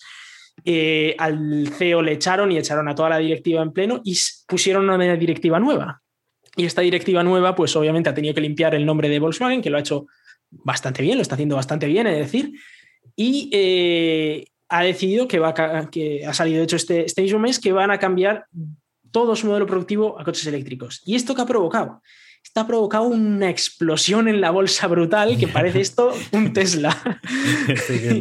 Ha pegado una subida impresionante, pero de casi que se ha multiplicado por dos. Es que esto es una apuesta este muy fuerte de un grupo automovilístico muy grande en el que está diciendo nos tiramos a la piscina, pero nos tiramos a la piscina en serio, que es lo que llevábamos pidiendo a la industria del automóvil europea durante años. O sea, no, no meto un mojo un poco en la patita a ver qué tal y saco un par de modelos así un poco feuchos para rellenar el catálogo. No, no, no, no, no. Vamos a cambiarlo todo y vamos a ir a tope y vamos a empezar a meter pasta aquí para que esto funcione y que funcione bien. Y esto es lo que hace falta. Y claramente el mercado está respondiendo diciendo que efectivamente lo que se quiere es eso precisamente. Yo creo que esto es una respuesta de, vamos, de, lo que llevábamos aquí comentando durante pues un montón de tiempo, que apostar. Cinco años igual llevamos hablando de esto. Nosotros siempre hemos dicho que apostar por una tecnología caduca es una mala apuesta, porque tarde o temprano te vas a quedar, te vas a quedar fuera. Y puede que para cuando te des cuenta ya sea demasiado tarde. Sí, es verdad que los subsidios al diésel y, a la gasolina que, ocurren en Europa, en España, están aguantando mucho. Eh, pues que todo esto funcione, esto siga funcionando, es decir, nosotros tenemos la gasolina al precio que lo tenemos gracias a todos estos subsidios, eh, pero llega un punto en el que esto no es, no es sostenible, que llega un punto en el que eh, las nuevas tecnologías ya son, ya a día de hoy, eh, las nuevas baterías que va a sacar Tesla el año que viene ya están por debajo de precio que las de un coche, que lo que costaría un coche de gasolina, baratan el precio, digamos, de un coche de gasolina, con lo cual estás ya consiguiendo eh, que si Volkswagen invierte y se pone a la altura de Tesla, quién sabe si de aquí a cinco años, eh, está compitiendo de tú a tú contra los térmicos, pero con una tecnología que nos caduca y que tiene muchísimo futuro por delante. ¿no? Entonces, bueno, pues eh, quién sabe si de aquí a 5 o 10 años un, coche del grupo BAG es comprable de nuevo, como, no, como no era hasta ahora, al menos para mí. Hombre, y desde luego que ya la línea ID, jolín, está muy bien, no me digas la línea Está relativamente bien. Como primera plataforma eléctrica está bastante bien. Todavía tienen que pulirlo bastante y a mí siempre me ha llamado mucho la atención eso de todos los coches, cuando hay que actualizarlos, venga, conecta todos los coches, cada uno en un ordenador y venga, ponga a actualizarlos. ¿Qué pasa poco A poco, poco a poco, es una, es una migración. Y por eso digo, 5 a 10 años igual se puede comprar uno, un, un bajo. Solamente por las actualizaciones, ya te vale. No, y por el eléctrico, la nueva plataforma y todo esto, pero sí que quería traerlo.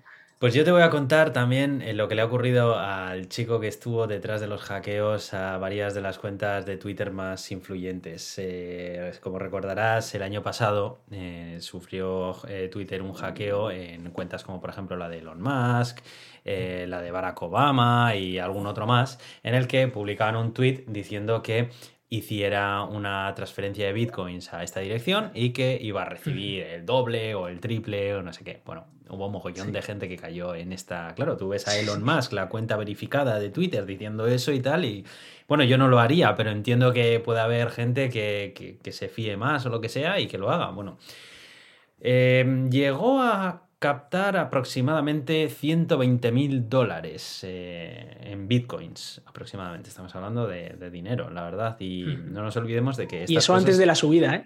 Y eso antes de la subida. No nos olvidemos que estas cosas están penadas por la ley. O sea, esto eh, ya desde hace tiempo los delitos en la informática están recogidos dentro del Código Penal, eh, con mayor o menor precisión. Eso es un debate aparte, totalmente aparte, pero es una actividad delictiva. Y robar es robar hoy en día eh, a mano armada o directamente a través de, a través de Internet. Bueno, lo que, le, lo que ha ocurrido es que a este chico ya le han juzgado y le han, le han puesto tres añitos en prisión, que ha sido reducidos porque inicialmente iban a ser 10, pero por ser un chaval de 17 años que justo ahora acaba de cumplir los 18, pues dado que no tenía antecedentes y que es la primera vez que tal, bueno, pues han conseguido sus abogados reducirlo a, a tres años de prisión y bueno, entiendo que también una buena multa, que no tengo por aquí la cifra, pero seguro que de gratis no le va a salir. Además, eh, bueno, pues eh, ha, habido un par de, compañeros también que por lo visto ha debido de, de colaborar con ellos también, que bueno, pues también eh, han, sido citados para el juicio y bueno, no, no, está claro si también finalmente van a ir a la cárcel o qué. Así que bueno, me, me, ha, me ha llamado la atención porque parece que solamente se hace la noticia cuando ocurre el hackeo porque, bueno, parece que es algo muy vistoso para publicar en un blog y demás, hackean la cuenta de los más y tal, pero no muchas veces se airean las consecuencias de este tipo de casos, ¿no? Y eso puede provocar que muchas personas se piensen que estas cosas son divertidas, que son un mero entretenimiento en el que pasa el tiempo y ya te puedo asegurar que te sale muchísimo mejor comprar la expansión del Doom que te he mencionado al principio del episodio que intentar hacerte algo de esto porque como te pillen te van a crujir pero bien. Sí, sí, sí. Sí, eh, además, bueno, ha comentado el, chico que, con todas las bitcoins que le quedan de todo lo que consiguió, pues intentará pagar a todos los que pueda, pues, en la medida de lo posible, a todos los que le mandaron dinero, ¿no? Bueno, parece que, con ese tipo de, bueno, con eso y con que era menor, pues se libra un poco más de, todo esto. Pero bueno, que, aquí ya sabemos que cuando empiezas a hacer este tipo de cosas es lo, pues que, es lo que hay. Pues sí. Bueno, pues eh, creo que tenemos el bloque de Tito Elon. Esta vez tenemos cosas de él, ¿no? Vamos a hablar de, Tito Elon porque ha traído, ha traído cosas interesantes esta semana. Bueno, pues eh, hoy traemos esta noticia de Tesla y es que eh, China ha prohibido los coches de Tesla en, las, los establecimientos militares y en zonas de, digamos, de riesgo para la seguridad nacional. Y la, pregunta es por qué, ¿no? Y bueno, la, cosa es que, bueno, como sabes, Tesla, los coches Tesla tienen un montón de cámaras, pero un montón, creo que tienen ocho o nueve cámaras. Y eh, es verdad que Tesla no está espiando a nadie, ¿vale? Eso de hecho ya lo dijo Elon Musk, si estuviéramos espiando, pues ya se nos habría notado. Pero sí que usan eh, vídeos de estos para luego con, mejorar su, inteligencia artificial que tienen para, la conducción autónoma, etc. Entonces, algunos de estos vídeos sí que se envían a Tesla y en cualquier caso se están grabando vídeos de, alrededor del coche, lo cual para... Hay que recordar que esto, eh, siempre y cuando no lo, publiques, no es ilegal, eh, pero claro, en establecimientos militares o en establecimientos de alto secreto, esto es un problema que esté, que esté grabando. Entonces, directamente lo que han decidido ha sido prohibir los, los coches. Es que en este tipo de sitios. Sí, sí, yo, bueno, alguna vez ya te, ya te manifesté eh, mi incomodidad en algún momento estando cerca de tu coche, porque yo la verdad es que soy muy paranoico como eso, ¿sabes? Y me gusta que si me están grabando por lo menos ser consciente de ello. De hecho, la legislación española te obliga a colocar un cartel si pones una videocámara, aunque vayas a hacer un uso privado de esa información, pero tú tienes que poner, ¿no? Este perímetro está siendo grabado con una videocámara y no sé qué, no sé cuál. Sé que el caso de los coches Tesla no es el mismo exactamente, ya que no están grabando continuamente, ¿no? Solamente en situaciones muy concretas, como cuando están apagados, eh, cuando están aparcados con el modo Sentinel y demás.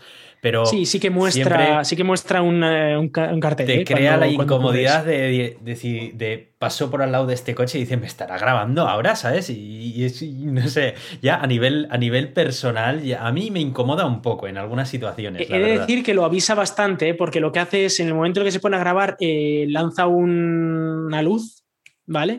Y además en la pantalla central del coche aparece una señal clara de, ojo, cuidado, que se te está grabando. Bueno, no sé, pero solamente ya por eso ya considero que en determinadas zonas a lo mejor no, está permitido el, grabarse. Y luego, bueno, pues además, luego ya está el tema industrial, ¿no? El que puedan tener eh, preocupaciones acerca del uso que puede dar Tesla, esa información de tal, que bueno, eso ya es un tema más eh, relacionado con, la empresa y, y demás. Pero Sí, es algo en lo que yo ya pensé en algún momento. ¿eh? Es esta cosa de no sé yo hasta qué punto un vehículo lleno de cámaras por todas partes que se está paseando por cualquier lugar, eh, en alguna situación puede ser un poco delicado, la verdad. No me, no me extraña para nada. La, mm. y luego encima China con lo que es el régimen chino, ¿no? Para, este tipo de cosas. Y lo sí, no, A ver, que además estamos hablando de zonas, o sea, de, establecimientos militares y así, zonas de alto secreto que yo entiendo que, ahí las aplicaciones son muy adicionales. Acuérdate de la aplicación de Strava, de que una aplicación de, para correr también de runners y demás, que empezaban a revelar eh, los runners, pues instalaciones militares secretas y demás, de, claro, gente que se ponía ahí a correr, luego publicaba lo que había. Claro, pero ahí el problema era que lo publicaban, también te digo. Claro, claro, e, efectivamente también ahí hay un matiz importante, ¿no? El hecho de que lo estaban publicando en un sitio abierto. Aquí, bueno, pues el uso mm. es o, uso privado que no, no por eso ya tiene que ser algo permitido, pero bueno. Y luego está el uso que hace Tesla de forma automática, ¿no? De, tal, que sea, es otro tema. Pues sobre otras extravagancias de Tesla, eh, vengo a traer el, algún cambio que ha tenido el Model S. ¿no? Eh, el Model S, bueno, lo, han cambiado ahora a principios de año. Muy El Model X también. Eh, personalmente me gusta mucho cómo, cómo, ha quedado. Además, tiene este volante raro que todavía, todavía no, no, se está vendiendo con ese volante. Están esperando a que se apruebe y una vez se apruebe, tú podrás elegir si quieres un volante u otro. De momento se está vendiendo con el volante normal. Pero algo curioso de este volante es que no tiene levas. Es decir, no tiene levas de intermitentes, no tiene levas para marcha adelante, marcha atrás, no tiene nada de esto, ¿vale? Entonces tú dices, bueno, ¿y cómo pones la marcha atrás en este coche? Con Neuralink, con Neuralink. Te venden el aparato para que te lo coloques en la cabeza. Pues casi, casi, Aitor, casi, casi. La cosa es, o sea, el, método manual, ¿vale? De poner la marcha atrás o la marcha adelante es Como nuestros en la parte izquierda de la pantalla aparece un, un, cochecito chiquitín, entonces si tú le das hacia adelante se pone marcha adelante y si tú le das hacia atrás al cochecito se pone marcha atrás, ¿vale? Lo cual eh, es un poco raro. De hecho, si, vais al enlace que os hemos pasado, el primer GIF que aparece en el, artículo es precisamente cómo se pone la marcha adelante y la marcha atrás en la pantalla. Mm, Esto es un poco raro, pero bueno. Tesla lo que ha dicho es no te preocupes porque tú no vas a tener que usar esto nunca. Porque el Tesla va a saber cuando tú quieres ir marcha adelante y cuando tú quieres ir marcha atrás. Bueno, bueno, bueno. Y esto... y qué miedo me daría eso, chaval. En el 90% de los casos a lo mejor funciona, pero bueno. Claro, eh, lo que dice es cosas como, por ejemplo, que si tú eh, vas marcha adelante, ¿vale? Y llegas hasta una pared y paras el coche, en el momento en el que pisas el freno, él asume que hacia adelante no vas a querer ir porque no te chocas y entonces vas a querer ir hacia atrás. Entonces, pues te dice, venga, pues te pongo automáticamente la marcha atrás. Entonces tú simplemente frenas y automáticamente cuando aceleras ya vas para atrás. Y si se te cruza una persona por delante o algo por delante, vuelves para atrás otra el, vez. El problema que yo veo es que yo el miedo que tendría ahí de, de, estar revisando todo el rato a ver si me ha metido bien la marcha atrás o no, porque Buah, como no te metan la marcha atrás, te, te, revientas el coche contra el muro de enfrente. O sea, eso es así. me volvería loquísimo. Y no sería el primero. Y, luego, claro, hay, hay, momentos en los que efectivamente tú estás echando marcha adelante hasta que te encuentras con un obstáculo y luego echas marcha atrás, pero hay momentos en los que no. Igual estás haciendo una maniobra en la que cuando quieres echar marcha atrás no tienes por qué tener un obstáculo delante, simplemente quieres echar marcha atrás para hacer un giro y luego salir por otro lado. Y en ese momento, ¿cómo sabe él que tú quieres hacer el giro o no? Ahí es donde tienes que darle claro. ahí como para arriba, así, a ver si y ya le ha dado marcha atrás, ya me ha puesto la marcha claro. atrás o no me ha puesto la Hombre, marcha cuando atrás. hay una pared delante tuyo, pues sí, está muy claro, pero sí, hay un esa parte es fácil, pero hay veces que no. Claro. Eso es, hay veces que, yo qué sé, quieres aparcar, por ejemplo, ¿no? Y, y vas hacia adelante y, Mira, y quieres yo... aparcar en batería, pues dices, oye, ahora quiero marcha atrás y tal. Hay un punto de, automa de automatización, pero ya no solamente en los coches, sino en todo, a partir del cual yo ya me empiezo a sentir incómodo. Porque siento que pierdo el control y llega un momento en el que a ver, eh, a mí me gusta mucho ser asistido por sistemas automáticos y electrónicos. De hecho, siempre que tengo la oportunidad de pedir extras de ese, estilo, los, los, pido. Pero hay un punto en el cual, a partir de ahí, ya a mí me echa para atrás. Porque ya es en plan de, hombre, sí, todo esto está muy bien que me ayudes, pero, pero yo quiero tener el control. Quiero tener el control acerca de si ahora quiero meter marcha atrás porque me apetece directamente. Yo qué sé, ¿sabes? Sí. Es que anda que no hay infinidad de situaciones diferentes en las que... Que lo puedes, lo puedes hacer, ¿eh? Y tienes ese sistema manual sí, que lo haces desde la pantalla. Ese, pero bueno, no sé, es que ese switch... Lo que pasa es que eso, tienes que mirar incómodo. para darle tal, no, no, no es tan cómodo como una levantar leva, no el sé, brazo, es como... Levantar el brazo, separa el brazo del volante y levántalo a la pantalla, no sé. Sí. Eh, es como un poco los intermitentes que ya una vez estás acostumbrado a dar para abajo, para la izquierda, para y, arriba, para y la derecha. No solamente acostumbrados, si es que esos intermitentes están ahí puestos por algo, es porque no sí, tienes que separar la mano del volante y moverla bueno, a un he sitio de decir fuera que del volante. Los intermitentes van a estar en el mismo volante y simplemente con el dedo, con el dedo pulgar, pues vas a poder darle a uno de los intermitentes que estará, pues como a veces suelen tener muchos coches, los controles de volumen claro, o pero lo de la que misma sea. manera que los intermitentes están ahí, podría estar ahí también el control manual de esto y no tendrías Sí, tanta sí, sí. polémica. Porque dices, bueno, sí, sí, probablemente ¿no? podría, podría estar ahí. Eh, no sé, yo es verdad que en mi coche eh, en general está muy bien, pero hay una cosa que he hecho de menos y es el limpia parabrisas. El no poder controlar el limpia parabrisas si no es metiéndome en dos submenús en, el, en la pantalla.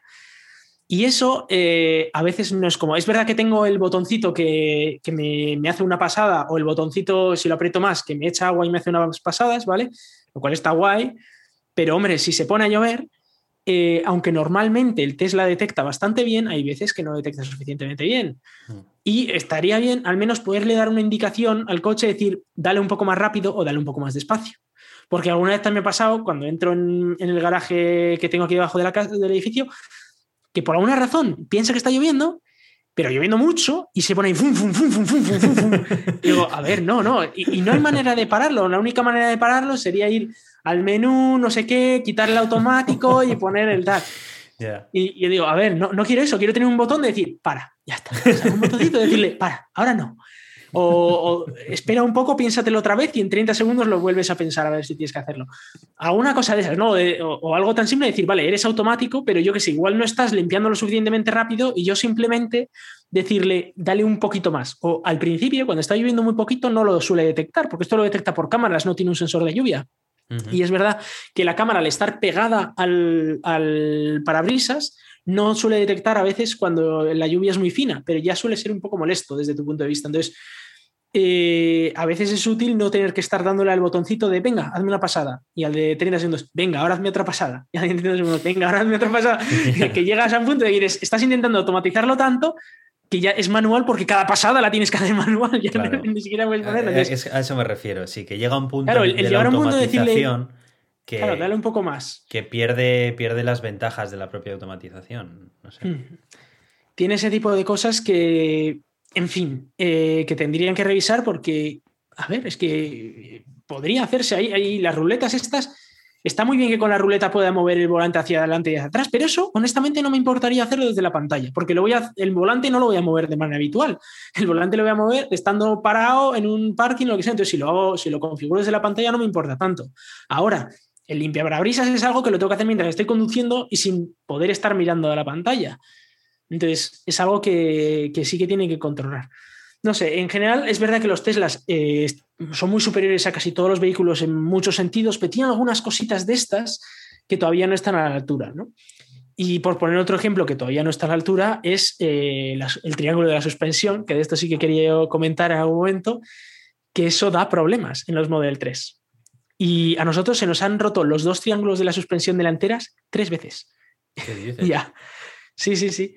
Y eso es algo que yo he estado viendo y por lo visto le pasa a prácticamente todo el mundo. Eh, tiene no, el triángulo entero de la suspensión, sino un cojinete del triángulo delantero y tienen que cambiarte el triángulo entero. El caso es que eh, ya nos ha ocurrido dos veces. La primera se nos rompieron los, dos triángulos. Esta vez eh, uno, de los, uno de los cojinetes y el otro se desgastó demasiado y lo han tenido que cambiar también.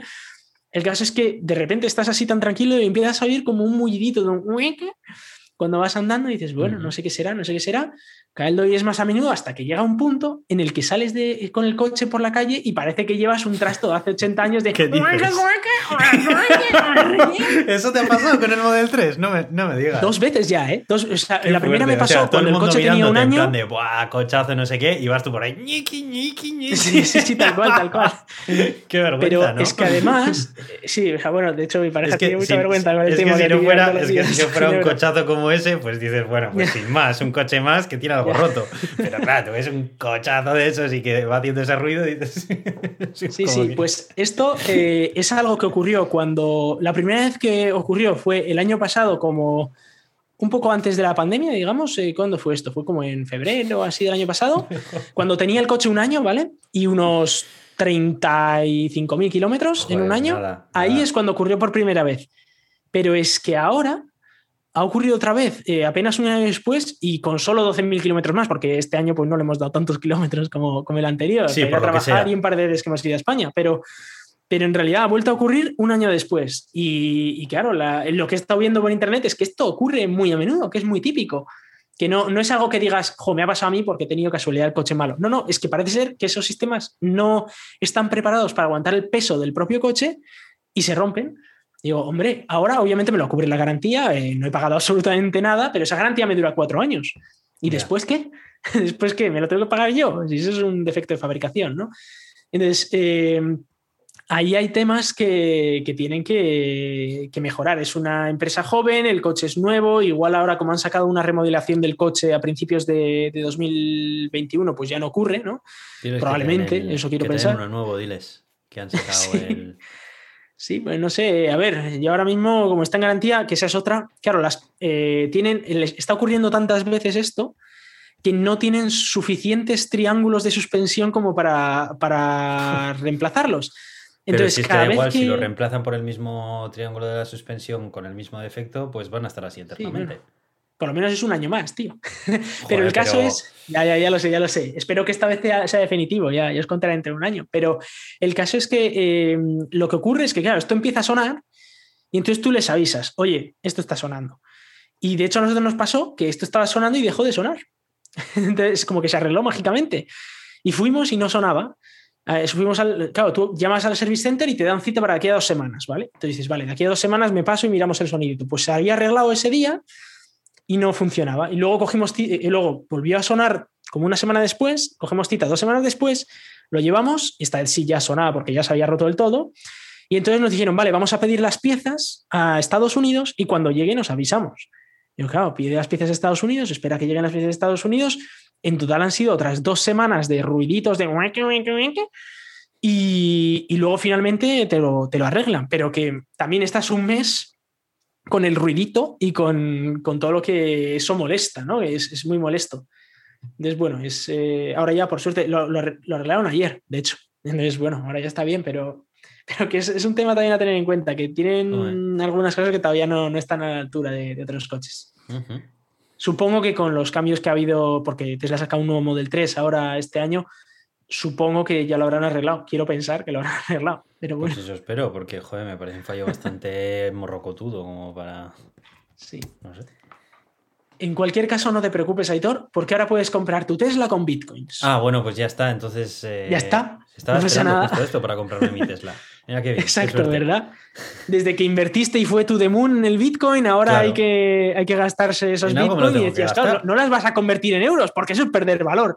Mejor te compras un Tesla, que eso también tu demun. Eso es. Y luego reformo la casa en el estudio de reformas que vi el otro día paseando por Gecho, ¿sabes? Que también aceptaban pagos en Bitcoin y ya está, ya así me lo gasto todo. ¿Qué te parece? y vida, vida Bitcoin, tío. vida Bitcoin. Claro, eh, un Lambo, una Tesla, una casa, un tal. Venga, vida Bitcoin. si es el futuro, el futuro ya está aquí. Te das cuenta, puedes hacer todo lo que quieras con Bitcoin. El caso es que, bueno, desde, desde creo que ya mismo eh, puedes comprar tu Tesla, al menos en Estados Unidos, con Bitcoin. Y eh, lo que ha dicho Tesla es que no va a convertir en los bitcoins que tú gastes directamente a, euros o a dólares, que eso era lo que hacen la mayoría de empresas que aceptan bitcoin, es que tú pagas con bitcoin, pero tiene un sistema automatizado que automáticamente en cuanto pagas se convierte a euros y además ese precio, el precio en bitcoin fluctúa cada segundo porque cada segundo está cambiando el bitcoin, ¿no? Entonces, en este caso no, han dicho que el precio va a ser en Bitcoin y que lo que sea que tú pagues en Bitcoin, ellos lo van a mantener en Bitcoin. De manera que si Bitcoin sube, pues eh, les habrá salido muy bien venderte el coche, si Bitcoin baja, les habrá salido muy mal venderte el coche, pero que les da igual, que, les eh, han creado, sí, eh, el, que era el director financiero de Tesla, ahora le han llamado Master of Coin, ¿sabes? Chief Financial Director o lo que sea, Chief Financial Officer. Eso es, CFO and Master of Coin. Entonces, ahora ya es el maestro de la moneda y ya puede también hacer la gestión del dinero. Y ahora, pues hasta en el LinkedIn puede poner en su título que es el maestro de la moneda. Entonces, pues, por favor. Pues esta es la, situación actual. Por favor. Gracias, Tesla, por tenernos momentos como este.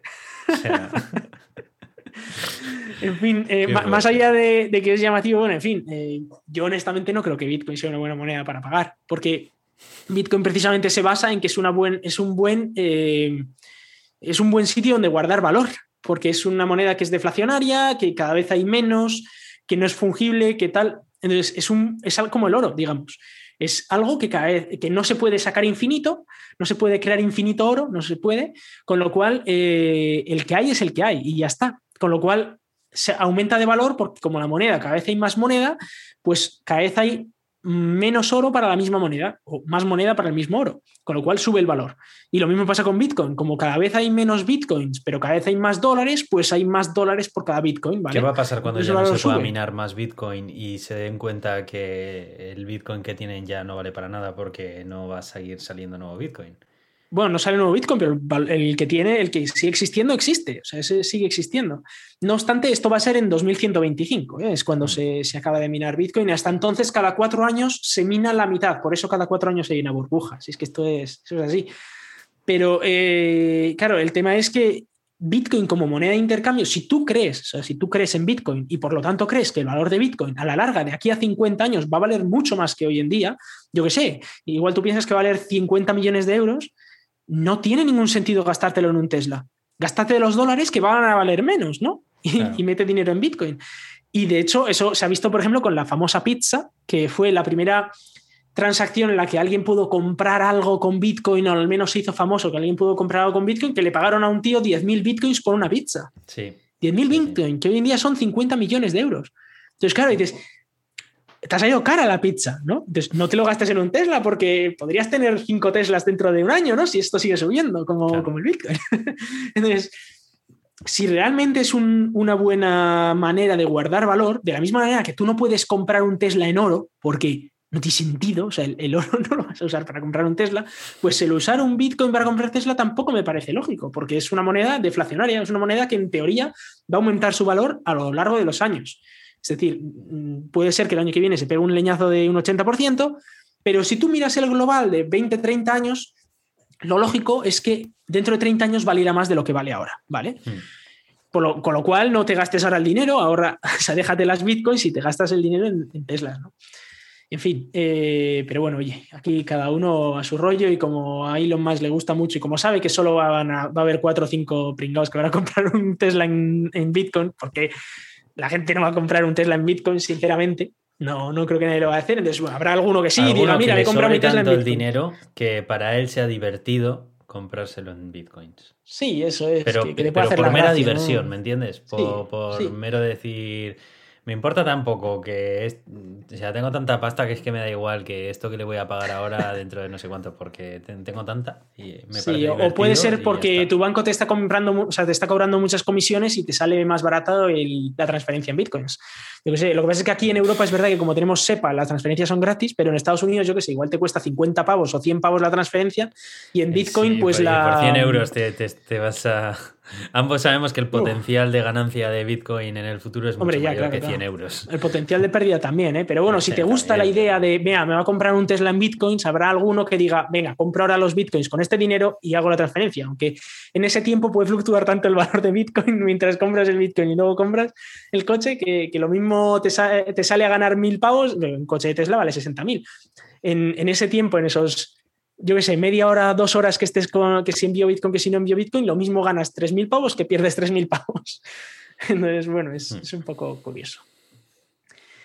Y ya para finalizar, quería hablar del, del, proyecto Starship, que vamos a recordar que es esta idea que tiene Elon Musk de, con SpaceX, llegar a la Luna y posteriormente a Marte con una nave muy novedosa que está hecha de eh, acero inoxidable en lugar de fibra de vidrio como, como las que suelen existir a día de hoy y eh, que está usando eh, la ventaja que tiene el acero inoxidable y es que es muy barato comparando con los otros sistemas de producción para producir un montón de prototipos e iterar muy, muy, muy rápido, de manera que ya van por el décimo prototipo, que es el que cayó más o menos bien, pero al final no tan bien explotó, y el décimo primero, que probablemente lo veamos volar, incluso puede que antes de final de mes.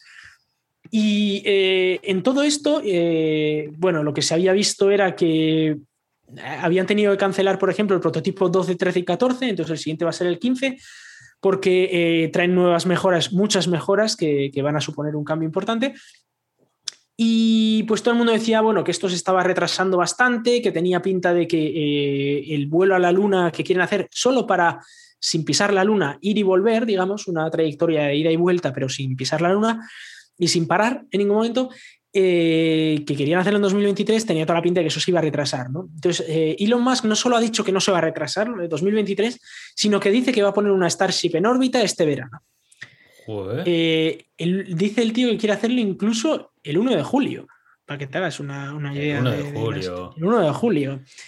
Entonces, estamos hablando de que él lo quiere hacer con la Starship 20 junto con el Super Heavy número 3 el bloque Super Heavy número 3, porque hay que recordar que la Starship es solo la nave, la segunda etapa del cohete, pero luego además necesita un cohetaco debajo que todavía no existe ninguno. O sea, bueno, hay uno que hay dos que están medio construidos, pero ninguno que ha volado. De hecho, el primero solo lo van a usar para eh, hacer comprobaciones de presurizaciones y el segundo ya sí le van a poner un par de motores para ver a ver qué tal funciona y tal.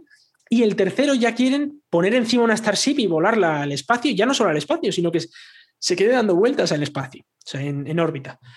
Esto a mí me parece muy loco y desde luego eh, que va a ser imposible hacerlo antes del 1 de julio, pero es verdad que están iterando tan rápido, están haciendo tantas cosas tan rápido que podría ser interesante ver a ver hasta dónde, hasta dónde se llega. A ver, probablemente no este verano, pero quién sabe si antes de final de año no podríamos tener una Starship en órbita. Bueno, veremos, veremos a ver, eso estaría, eso estaría muy guay, desde luego. El tío se está montando lo que se llama la Star Base, como una pequeña ciudad eh, allí en Texas, eh, que recordemos se mudó él a Texas para pagar menos impuestos y para, que no lo obligaran a seguir todas las directrices coronavíríticas de, California. Y, ahora se está montando una ciudad en Texas en la que va a tener puertos espaciales, va a tener fábricas de Tesla, eh, va a tener de todo un poco, pues coches, de todo, todo un poco lo que, le gusta. La fábrica del doctor maligno, ¿eh? Qué loco. Sí, sí, sí, sí. me encanta. Es que este, ¿te das cuenta de que Elon Musk se, cada vez, cada día se parece más a un supervillano? O sea, cuidado, ¿eh? O sea, ya. fíjate que es un tío que dice que está intentando mejorar la, la, humanidad, mejorar tal, pero. Ya se ha separado de la humanidad a un sitio recóndito con un montón de espacio donde empezar a desplegar sus planes. O sea, por, por ahí se empieza, ¿eh? Por ahí se empieza. Y, todos los supervillanos siempre empezaban con buenas intenciones. Ojo con eso. Ya. Alguien le va a tener que parar los pies en algún momento si se pasa de la raya. ¿eh? Joder, chaval, ya te digo. ya tiene conquistado el espacio con sus satélites, ahora quiere mandar, quiere montar ahí su, pequeña ciudad espacial. El cuartel, el cuartel, eh, general de los Avengers ya va a montar ahí. Sí. Qué fuerte. Pues sí, La bueno, verdad es que, bueno, veremos a ver en qué acaba todo esto. Pues eh, vamos terminando este episodio en el que me lo he pasado súper bien. me he reído un montón. Espero que vosotros que nos habéis estado escuchando también hayáis disfrutado. Y pues, pues nada, dentro de poco vamos a tener cosas divertidas, como por ejemplo la Maratón Poz, es la primera vez que participamos en un evento como este. Y bueno, por supuesto va a estar el audio en nuestro feed, desde luego, entonces no os preocupéis si no podéis estar atendiendo el evento, aunque bueno, recomendamos que, que, sí que lo escuchéis, pero si no, pues no pasa nada porque también lo podéis. Os contaremos los horarios en los que salimos y tal, pues en cuanto lo sepamos, porque todavía estamos ahí mm. montando las parrillas de, de todo eso. Así que bueno, todavía no se sabe podéis visitar la página web de la Maratón Pod para enteraros un poco más del resto de podcasts que van a participar, porque la verdad es que tenéis podcast de una variedad de temáticas, pues eso, brutal, brutal. El podcast es algo que hoy en día está en plena expansión y, bueno, pues la prueba de ello es que podéis encontrar podcast prácticamente de cualquier cosa, que cualquier afición que tengáis o cualquier cosa, seguro que hay alguien que ha hecho un podcast y encima en español, ya no es como antes que teníais que recurrir a podcast Recordamos la web que es maratonpod.com. Eso es. Bueno, pues eh, nada, simplemente despedirme. Hasta la próxima y nos vemos pronto. Nos vemos.